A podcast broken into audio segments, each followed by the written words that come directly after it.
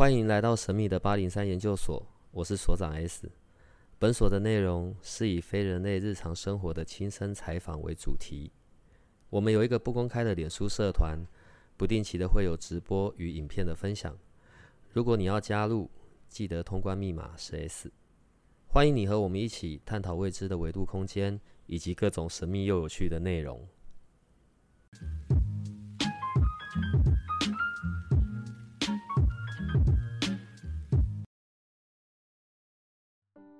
呃，今天一样邀请到的是我们的 Jessica。Hello，大家好。对，因为他说他一定要打招呼，我也不懂为什么。怕别人不记得我了。我们的听众其实都已经很习惯了，好不好？我我们上一次录到那个濒死经验这件事，就没想到我们有些听众有反映给我们，有一些反馈，包含他们自己曾经有过的自身经验。呃，诶，我现在有个问题哦，如果如果我是说如果我不想要有那一天呢、万一哪一天我突然间也经历到濒死，好了，结果又活了回来，然后经历过这个之后，我是不是就会开启某些特殊的能力啊？上一次分享那个呃那个，他是这样跟我讲，他的确是有这样的状态。呃，我我有说嘛，他就是他本来不确定他到底是濒死还是什么，但是的确里面的情境是他想也想不到的。然后一般他就会跟我讨论说，梦境这种事，我们当然每个人都可能是做梦。但是通常都是被动式的做梦。被动式做梦是指说我们不太能操控梦境。当然，某种修为或者修炼，我们是用下我们对我们自己的潜意识去下暗示，让我们自己可以操控，或者是能在梦境里面做一些改变。哦，这是另外一件事。但他就是在一个没有这样的训练，甚至是他觉得梦境是他自己不能操控状态之下，所以那样子的状态让他觉得很神奇。但是也的确，就如你所说的，就是他回来之后的有一长段的时间，他突然明白什么叫睡觉，在梦里被指导教东西、教事物。在梦里被教东西，对对对，他就说他有一段时间，就是他睡着之后，他会感觉到好像有人在教他怎么样做一些解手印、打手势一些方式。他后来想说，呃，那个状态如果就我们所呃一般人能理解的方，就是应该是比较接近是解手印，但是又跟解手印有一些不一样。对，那他有跟我分享，那我就很好奇，我就跟他说，呃，解手印这件事情，我大概能够想象得到，但是那个情境是什么呢？他就有一点不好意思，他跟我说。呃，其实他真正有运用到的地方，大概就只有针对他的家人跟他的孩子。目前他并没有去告诉谁说他会这个功能，然后他的确有知道那个状态是可以改变一些能量，呃的状态。他就开玩笑跟我说，可能就以前那个时代是所谓的这盖或者是修修，也就是让人家去收金之类的。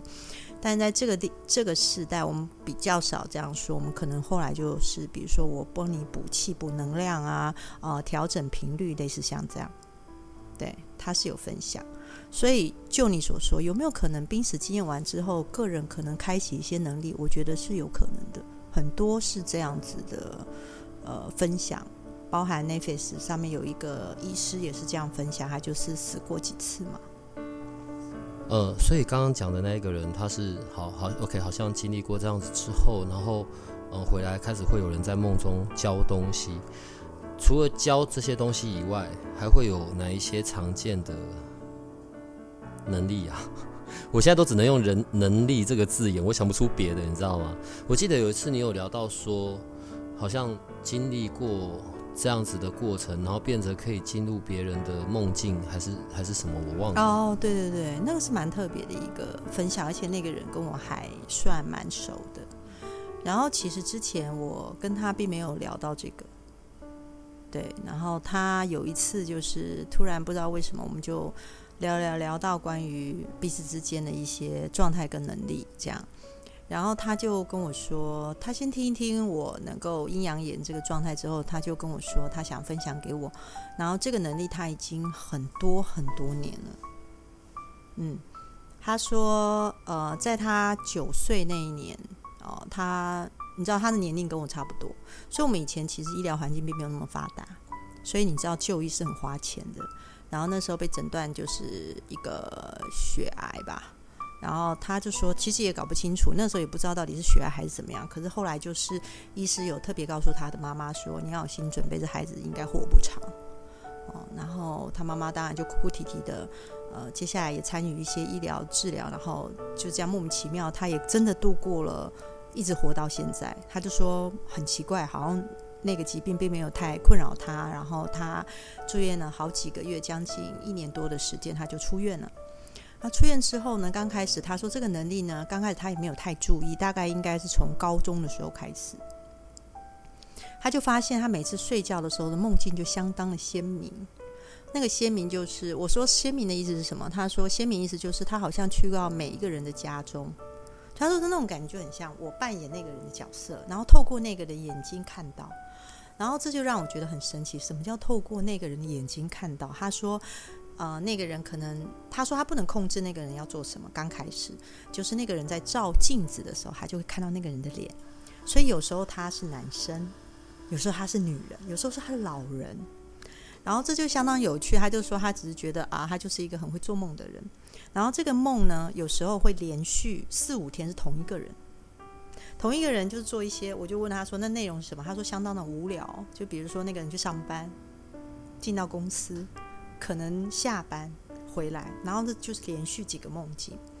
然后一直到大概几年前，他突然，呃。”去跟他们的公司做公司的旅游。他说他那时候呢去了印尼，你知道印尼是一个我们还能自由出国的时候不太会考虑的地方。这样做会不会被大家打？啊，就是你不会考虑去印尼玩。那他就是那一次公司旅游，就是大家去印尼，然后他就跟着他的带着他的太太跟孩子一起去。他说那时候去印尼出国去玩的其中一天，他就住到一个饭店。你知道他那时候看到那个饭店的时候，他简直是惊讶到不行，因为那个饭店在他梦境里出现过，而且好几天。他说：“我说那当下，他说当下第一件事，他根本不管那个导游怎么说话，他第一件事就冲进那个饭店，然后顺着他的记忆中下那个饭店的楼下 B one，因为他知道 B one 下去左转是游泳池。”然后他知道二楼是餐厅，而且他知道是哪一个电梯进去，然后餐厅的样子跟他梦境中一模一样。然后这时候就造成他很大的震撼，他突然想，有没有可能，他真的是来过这里？这怎么可能是那种转身的？记忆啊，对，这也是我问他的。我说，那有没有可能是你转世，或是这个人可能是已经过世，然后他可能对这上面的记忆什么的？他说不是，他那时候做梦梦到这个饭店，他是梦到他觉得那个人是一个扫地的清扫人员，因为他梦到他在扫那个拖地板，然后转弯下去到游泳池那边拿东西，所以他知道游泳池的工具间在哪里。这是相当神奇的一件事。然后之后，他就开始相当注意他自己的梦境，甚至他会做记录。然后那时候，他那天跟我分享的时候，他就说，甚至他曾经，他说我曾经看到过在梦里出现的女孩子。我说在台湾吗？他说在台湾。那时候他牵着他的儿子，他说那个女孩子就迎面向他走来。然后我跟他说：“你认识他吗？”他说：“我当然不认识他，但是我曾经进过他的身体里面，然后透过他的眼睛看到镜子。然后他说那时候他甚至很失失常的走到那个女孩子面前，很仔细的去看，那到底是不是他看到那个女孩子？有没有被甩一巴掌？对，我觉得他非常可能被甩一巴掌。对，然后他就说这件事情就发生，他不确定。”他到底是梦到是什么时代，甚至也不能确定日期。对，因为我有问他一些比较细的地方，比如说他有没有看到时钟啊，有没有看到日期啊这些。然后他就说他目前没有这样的记忆，但是目他可以分享给我，就是他目前找到的那个办公室也是梦到的，就是他进入那个人的身体里面，透过那个人眼睛推开那个办公室，然后那个办公室的状态。所以因为是这样子，他他说他也很神奇，就是刻意去找那样的办公室，的确被他找到了。这是他分享给我的。然后他现在最想去的地方，不是啦，对 不起，我好世俗哦。是欧洲。然后他说，他常常梦到那个老爷爷，然后是一个小镇，然后他甚至知道怎么开车、怎么坐火车去那个小镇，然后走哪一条路可以到那个房子。他想要，因为现在是疫情，没有办法这样出去嘛。他想要亲身的去探访，是不是有一个这样的地方？他什么时候知道这件事的？呃，你是说他发现他有可以这样子去从？他说他大概高中的时候就是有注意，可是后来真正有注意，其实就是印尼那一次引起他的震撼，就是他发现天哪，他有可能，然后就是梦到的是真实存在的情境跟场景。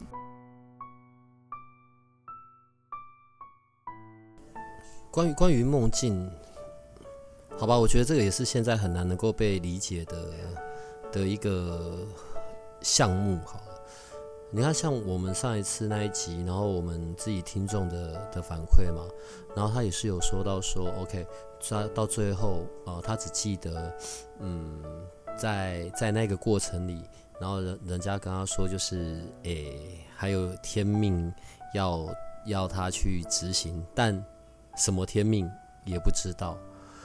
呃，有的时候，作为人类，我们获得了这样子的一些能力，我还是只能讲能力好了。获得了这些能力之后，到底是要做些什么？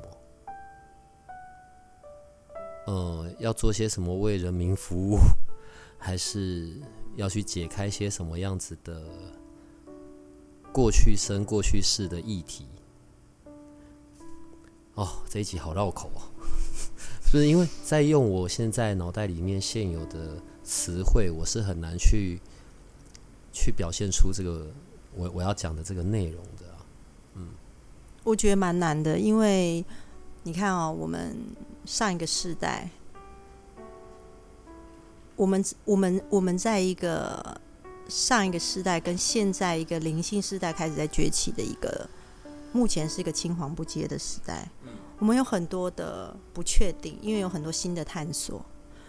然后我们的过去大部分都是宗教嘛，或者是一些信仰。但是在这个时代，我觉得相当有趣的就是，我们承接上个时代的宗教信仰一些智慧，然后跟一些修所谓的练习跟修行。然后我们中间这段时代是一些灵性的崛起。啊，有越来越多人去分享，我觉得应该不只是我，我相信阴阳也不会只有我。那还有就是，他可能有各式各样不同能力的人，他可能没有出现，也没有提出来分享。我说嘛，分享灵性的自己，或是自己有特殊天赋，自己比出柜还难。如果现在是在那种很早期的欧洲啊。那种很古老的那个年代，我们两个绑一绑烧去，不不不，不止我们两个人，还有 Larry，我们大家就会被绑起来烧的，好不好？Larry 应该直接献祭吧，献祭给女人国。对，我觉得他那个待遇还比较好哎。对啊，对啊，对啊，我们应该是先烧一烧啦，我啦我。在在一九五零、六零、七零那些年代啊，然后从。可能从二战一直到到那个经济崛起的那些时候，我们在看的都是物质物质世界的事情嘛，经济什么的。然后到大概九零年代开始，然后一直到现在这样很长一段时间，各式这各式各样跟灵性有相关的这些探索成长就开始多了出来。我相信在古时候一定也也有这些所谓有特殊能力的这些这些人。好可是，如果话说回来，我们本来就会经过不断的轮回转世，好了，呃，可能在每一世都有一些能力上面的打开。有有一个说法叫老灵魂嘛，对不对？就是你就是来过几百次，对啊，对啊，对啊。没关系，我有年轻的外表，好。你要，完全完全只听我自己想听说，我自己想说的。呃，在我们在经历过这些呃灵魂来到这么多次，然后。可能看着这整个这个地球这个这个第三维度对的整个这些变化，最终到底是要去到哪里啊？我觉得很有趣的就是，现在不有越来越多的人跟年轻人去往灵性这部分看，然后他们会想要探索是真实自己的体验跟感受。以前的世代是我听你说我背，或者是我去执行你所说的事情，但是现在的时代不一样，现在是你说的我不见得信，啊，我要自己真的感受到。好，或者是好，这有有越大，嗯，我我追寻有更大的探索的空间，我追寻有更多更多探索我自己能量的一个状态。我相信我所探索出来的，也许跟你不同，跟别人不同，但是我们都往一个方向走。好，那就是我我曾经跟你讨论过，也许这个时代开始是唯我中心，我是中心，我是宇宙了。那呃，不止现在孩子的表达啊，跟我我所面临，就是我面对孩子这样的表达，他们的探索跟讲法，最近他们就是呃，他们有分享给我，他们就跟我讲说，哎，你有听过卢恩吗？我说哦，我没有听过卢恩。他说你有听过卢恩符文吗？然后他说他是一个非常呃特殊的一个呃音乐的一个团体，然后他是一个相信把。符文就是符画符的符符文写在石头或者是呃可能是树木上面，他们就会赋予它呃相对的这样的能量，就会进入那样的文字跟符文里面，赋予那个森林或者是石头有相对的能量跟意识在在里面。然后里面的音乐我有听了一阵子，我觉得非常的那个频率非常的美，然后我也觉得哦那个能量很强大，哦这也是我很喜欢的一部分。所以，慢慢的，这些新时代的探索，就像你讲的，我们真的不知道，我们不知道到底是什么，只能用一个很谦卑的方式去学，说：“哦，原来你知道是这个，哦，原来你知道是这个，哦，我听一听，哦，原来你的分享是这个，对啊，弹性变得越大，然后意识空间变得越宽广，这是我很喜欢的一部分。就像我跟你说的那个濒死经验。”因为很多人啊，就是我说过，我以前在医学中心，我面临到，嗯，病人面临到他自己的死亡，他有一些恐惧，所以我们需要很多的死亡前的呃这种护理，或者是面临濒死护理，我们需要给他很多心理的支持。很多病人都非常担心，万一他生前没有这样的信仰，是不是就没有人把他带领走到？应该有的地方，而他的轮回展示投胎，是不是就会落入什么样的不应该是不不再是人道里面呢？哦，他会担心。那这是我过去二十年前很多，我不知道现在病人会不会面临到这样子，就是过去二十年病人还是会有这样的想法。你看哦，这些病人很多都是没有宗教信仰的，那他们面临恐惧的时候，你真的不知道你快要面临到自己可能。可能医师跟你宣告，你只剩三个月的寿命，六个月的寿命，或者是你只剩多久，然后你会去怎么想？哦，那个是我想要分享，因为我不希望，当我知道了是你可能你的，你可能接下来走到这条路并不是那么恐怖，或者是并不会因为你今天没有宗教信仰，然后就没有神明来接引你。我觉得光是消除这一部分，其实就能。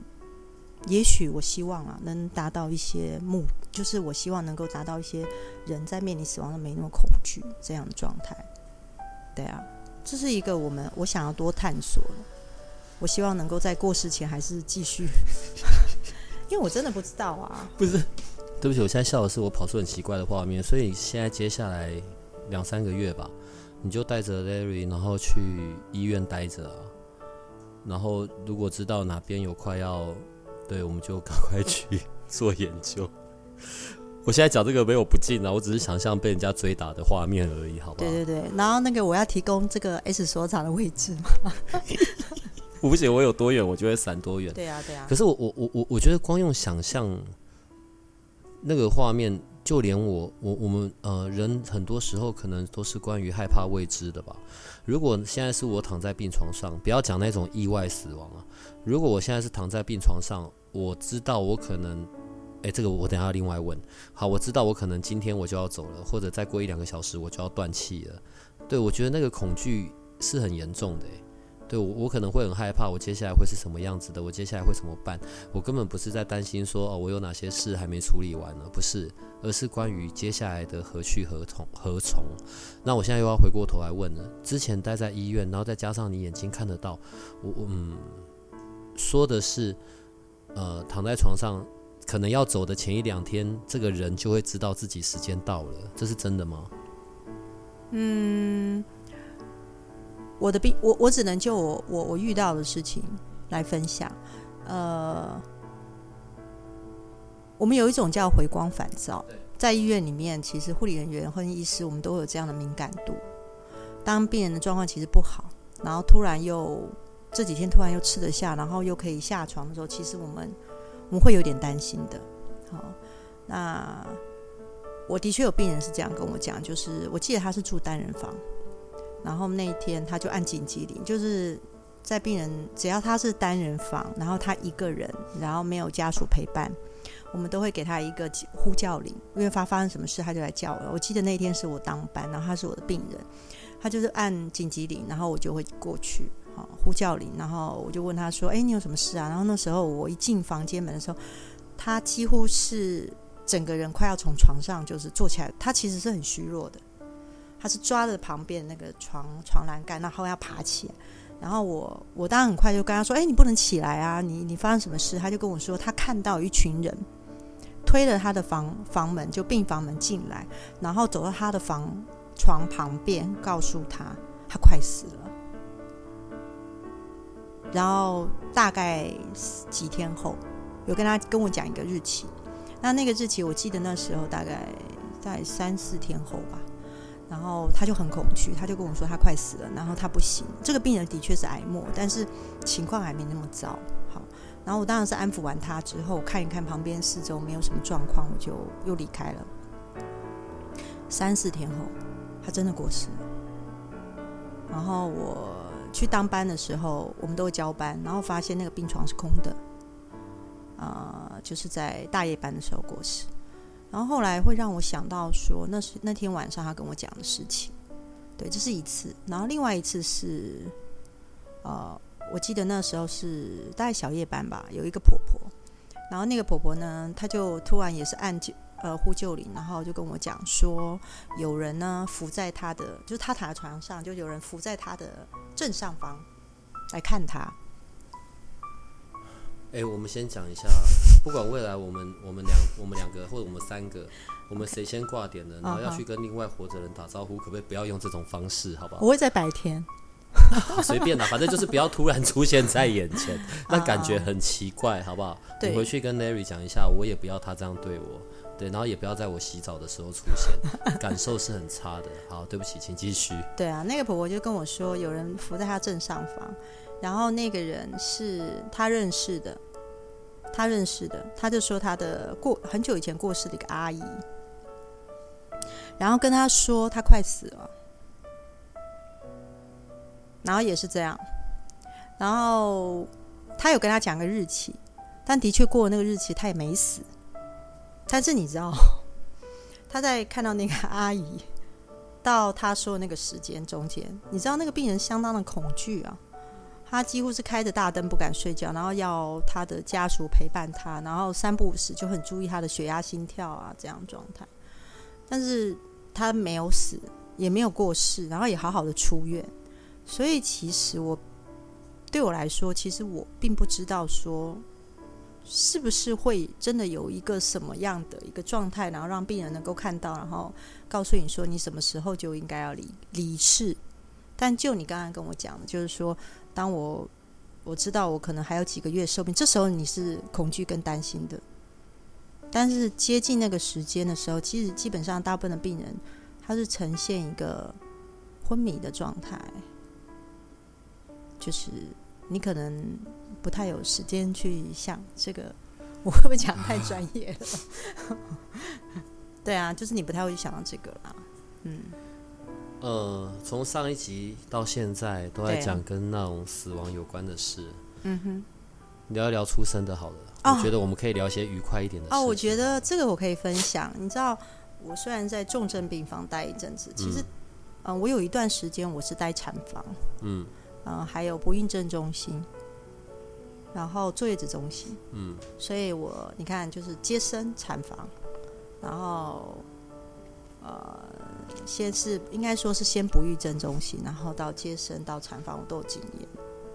你知道我听到一些比较浪漫的说法是，嗯可能我们要来到这个地球之前，然后我们会自己挑我们的父母，可能就是小天使的模样吧，然后在里面找来找去，然后看哪边有受精卵已经成型了，然后就进去这样子。呃，当然在来之前已经指定了这一生的功课或者这一生要完成的事情，比较浪漫的说法。然后有的时候有些印证，当然这些都是听的啦，我我自己也没有这样子过啊。可能那种小朋友还没有真的被呃，现在我们所处的这个空间环境污染，可能尤其那种两三岁、三四岁刚会讲话的，可能会讲出一些还在天上的那种过程。嗯哼，你有遇过像这样子的吗？呃，你是说，就他可能会讲到说他们在天上，然后嗯选定了哪一对父母，然后就下去这样子，有有有这样子的吗？我有遇过这样的女孩子，然后她她，我觉得她蛮特别。我会跟她相遇是因为，呃，有一个分享课，然后她画那个哈娜，哈娜就是印度，就是你知道，就有一些药草的画哈娜。然后那个女孩子很特别，就是她画哈娜的方式，就是她拿住你的手，她就握住你的手，感觉你过过去累世的状态。然后把那样的图腾画在你的手上，是不是觉得很浪漫？然后他，呃，我是第一次参加那个分享会，然后他他画过很多人，然后我就等最后一个。当那时候他握过我的手，他握上我的手的时候，他他就抬起头来跟我说：“你怎么会在这里？你知道你是有使命的吗？”然后。你有感受到能量跟不同维度空间的能力。好，那一天我穿的很普通，然后也没有人跟他讲说我是做什么的。嗯哼，然后我很惊讶的看着他，我什么都没说。后来就我们有聊天，他就告诉我说，其实他妈妈蛮有小有名气，他的妈妈好，然后他妈妈是也是讲灵性这方面也有出书，然后他妈妈是一个。可以，其实跟我们蛮像，跟我们三个蛮像的。我跟 Larry 还有你，就是我们有一点相信灵性，我们是相信灵性，但是又有某种程度又有一点铁齿那种个性我。们都要去探索啊。对对对对对。然后他妈妈也是这样哦，他妈妈也是这样，他妈是有一点铁齿的个性，所以他那时候他妈妈在还没有怀他之前，就是有做了一个梦，然后梦到一个，他说观音牵着一个小女孩。然后来他妈妈的梦境，说你会在什么时候怀孕，然后会在什么时候诞生这个小孩，然后这个小孩呢，就是天生来承接一些关于灵性这方面的事情，然后你要好好的教育他。然后他妈妈就醒了，他妈妈就觉得这是一个梦，结果他妈妈真的会真的在那个时候怀了孕，而且在怀孕的前几天有梦到有个亮光跑进她的肚子里。这一点我就打断他，我就说好，这件事情是这样。你妈妈梦到三天前你有一个亮光跑她肚子里，然后她就知道她怀孕了。她说对，我说其实这个孕期是很难往前推，你根本不知道你什么时候怀孕。好，那我就听听。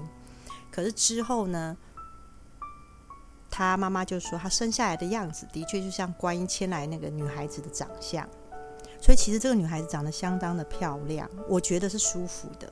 白净的，哦，那个样子。然后那女孩子从小也的确对灵性很有兴趣。然后她说她的出生就让她这个很铁齿的妈妈，走灵性但却很铁齿的妈妈，就是会觉得说，哦，也许有些东西是上天带来的。然后我就问她说：“那你妈妈还有下一胎吗？”她说：“没有，她妈只有生一胎。” 对，我想要知道说，对啊，这这很有趣。这种比较浪漫可爱的啊，对，当然听一听，我觉得 OK 啦。嗯哼你知道，有时候我们在聊天，然后聊说为什么我会会诞生在这个世界上，其实简单的一句话啊，不过就是因为我们跑赢了一场马拉松，所以我们就来到这个世界，不是吗？对我们是第一名，所以我们每个人都冠军，所以每个人都赢在起跑点嘛。好痛，对啊，是真的嘛？还几亿人呢？你看多厉害！哎呦，等一下，等一下，我们现在刚刚讲到关于小朋友很有画面，你知道吗？对对对对，超人跑。等一下，可是我们现在又要讲到另外一件严肃的事情上面了。嗯，既然有出生，然后那可能就会有还没有出生过的小朋友了。有时候可能需要到庙里处理阴灵，台湾的讲法叫做阴灵。你从你的角度，从你的观点，真的有这件事吗？哎，我现在都要用这种表述，不是我信或不信，我只是想知道从你的观点有还是没有。对，因为画面上不是就是拿掉小孩，哎哎，等下我现在讲话都不是那种开玩笑，我只是用一般通俗的说法。所以如果跑去拿了小孩，小孩就会变成阴灵，然后跟在旁边，然后让你诸事不顺或干嘛干嘛，所以你就要去超度啊，然后办法会啊，然后对这些都会变成业力啊，这是这样讲的吗？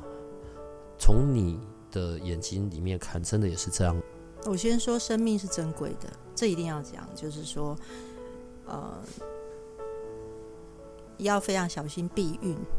然后，当然，现在目前法律有一些就是，呃，因为可能被强暴或者什么，然后怀孕，现在是可以合法的，就是可以拿掉孩子，哦，就是避免这样的伤害啊。但是阴灵这件事情，从过去到现在，很多很多人问我我的观点，我从来没有看过阴灵，我我从来没有看过说，好这个孩子在我的身上，然后我把它拿掉，嗯，然后冒出一个阴灵，然后他还会长大。有些人的想法是，他会慢慢的长大，然后跟着他。不是那个画面，就好像我现在讲是我个人 想象画面，对，我有时候笑出来是我觉得我自己很北齐啦，就是假设。我拿掉过十八个小孩，好了，所以我走在路上，你的眼睛看到我身上就会爬着十八个小孩在我身上，这样。阴灵，我从来没有看过有任何一个婴灵爬在人的身上。嗯，对，但是我会看过婴儿的灵魂。哈？好，你可以稍微区分一下。我区分一下，就是一般人认为的婴灵，就是我没有出生的孩子。然后他有一个灵魂在，就是他还来不及出生，我把他的肉体拿掉了，所以他的灵魂就生下，就是跟着我，对，然后而且很哀怨的、怨恨的这样子。对对对对，那种好，那那个我我是区分成那叫阴灵，嗯，但有一种是出生后，他已经出生，他可能几个月，他可能因为生病然后夭折，或者是刚出生就夭折，或者是出生没几个月夭折，那种灵魂是有的。他要有的，但那个灵魂的意识很淡、很薄、很很很很不清楚，他的意识没有去建构的很完整，哦，所以我在读取的状态之下很困难，很困难。但是在出生前被拿掉的孩子，或是流掉的孩子，我没有看过阴灵。那如果你真的一定要我说，到底有没有什么样的灵光体？有啦。有有灵光体，但是没有所谓大家那么可怕的阴灵。你知道那个电影上面演的阴灵很可怕，对对对对对。对，但是就它没有，就是它是一个像灵光体的一个状态。有的有灵光体，有的甚至连灵光体都没有。灵光体就是有点像亮晶晶，有点像萤火虫，甚至比萤火虫还小的一个状态。它有，它会不会一直绕着父母亲走？有时候有，有时候没有。但是会不会影响到父母亲？我们看起来能量场不会，对。那这个是我对阴灵的认知，当然在宗教上面是有这样的认知啊，就是说啊，比如说你的身体不舒服，或者你发生了什么事情啊，有可能是你过去拿掉了小孩，你没有帮他妥善的处理。我先说，我这样说并不是告诉大家说好，你可以肆无忌惮的拿掉小孩，当然不可以这样，只是说以我们就探讨阴灵这上面，以我来看是。我并没有看到什么会长大的灵魂啊，然后也没有看到什么阴灵很很埋怨、很幽怨的看着你啊，或者是每天晚上就会去压你，或者是缠绕你的腹部不停啊。你知道故事很多，就是 电影也拍很多，好不好？啊，对，就是我，你知道我最困难的就是，其实如果你来跟我问事，或者是你请我开眼看你的状态，我不会编故事，我我不是编故事，就是我没有我的世界没有故事，没有什么啊，你你你他跟着你，然后他累世跟你的追讨，然后你欠他啦，然后你得怎么样做？我我的世界没有这些，我我我读不到这些，我看不到这些，我只知道说哦，你的能量场状态怎么样？所以，呃，阴灵对我来说，我的世界没看过，只有看过灵光体。但是它不会因为说在你的肚子里七八个月大，它的灵光体就比较大，不会，它就是不会，它就是差不多大小。应该说，其实它它就很小，然后你没有办法用尺量它。你你我不可能拿一个尺去告诉你说它大概多大，大概因为在我的世界，它看到就是忽明忽灭啊，这样比较大家可以比较能想象忽明忽灭。我记得我好像有在 YouTube 上面看到过，好像有人曾经拍到过像你说的那样子的光点。对对对，是像那个样子的呈现吗？呃，有一次我们灵魂事务所的 Podcast 的，我们有探讨过精灵这件事。对，那精灵是我们用现在的人能了解的语言跟智慧智智慧，就是字去形容。哦，那叫精灵。但是其实对我们来说，就是它是一个灵光体，但是它又不属于阴灵，它是另外一个维度的一个状态。那那个状态其实就很像，你知道，闪闪发光，它就很像萤火虫，但是会比萤火虫移动的稍微快一点，有时候会比它慢一点，就是它会忽明忽灭。小时候有有些孩子是看得到的，我说幼儿是看得到。有的时候在想啊，那种当然可能很长的时间，我们因为有一些不同的宗教，然后不同的宗教讲的的流程 SOP，对对对，都不太一样啊。对啊，对啊，对啊。然后再加上后面有时候更视觉化的，不管电影啊、电视剧，嗯，关于我们可以有生命。跟有灵魂这件事，好，譬如说我听过的说法了，然后怀孕了，着床了，在着床，然后开始从胚胎开始长大的过程，那个时候是还没有所谓的灵魂的，然后到成型几个月之后，才会有所谓的灵魂。这个说法是，你你懂我意思吗？总是很想去探究，但我们又找不到那样子的人来问。我们每个人都经历过那个过程，但我们从来都不知道发生什么事。所以是从什么时间点会有灵魂在？四个月，大概四五个月，就是孩子在你的肚子里四五个月，其实他就有一些意识。那个时候就会有意识，对，会有意识的形成，但表示他建构了起来。这样我讲会不会比较难懂？就是说，他开始形成有时候的意识，但意识真的能够解读出来什么？不知道。他，但是他有意识。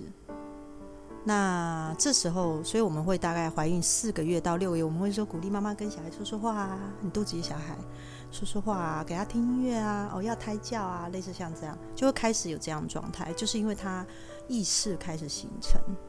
哦，这是灵性的说法。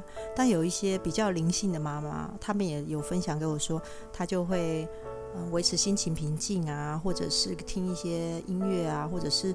嗯，他会找一些磁场比较好的时间，比如说去晒晒太阳啊，或者是他会想要睡一些水晶，水晶在附近的呃的那种床，他就是培养那个频率。有些妈妈不一定，就是其实都是往好的方面去念想啊。啊，那时候四个月开始，其实胎儿在妈妈肚子里就会可能会有意识。嗯。我们呢，现在要探讨的范围啊，真的越来越广泛，是有点麻烦。呃，最后我问一个问题，当做今天的结束好了。梦到死人、梦到灵魂、遇到鬼，这是一回事吗？啊，如果在我的梦里是出现活人，而且是我可能常常会遇到的人，这会怎么样吗？你说你梦到 Larry 了吗？看我梦他干嘛？当然是梦到梅啊！就是你白天想梅啊，晚上梦梅啊？好了，没有你认真 我们今天就到这里了吧？我们今天就到这里好，我。们下一集再说。不是啊，就是如果呃真的在我日常生活里面会遇到的人，对，然后可我觉得是这下一集可以出现，这是真的会有关联性的啊、有有有，其实所以梦境我们是真的得要当真的。是是，这下一集我们可以讨论，你以前为什么都不讲啊？因为你没问啊。好，我知道了。那我们今天就到这里吧。好，哎大家拜拜。真的讲不完了。好啦，啊大家拜拜拜拜拜。如果你喜欢我们的节目，请多帮我们分享，并且鼓励订阅，让八零三研究所可以持续成为你探索灵能世界的另一只眼睛。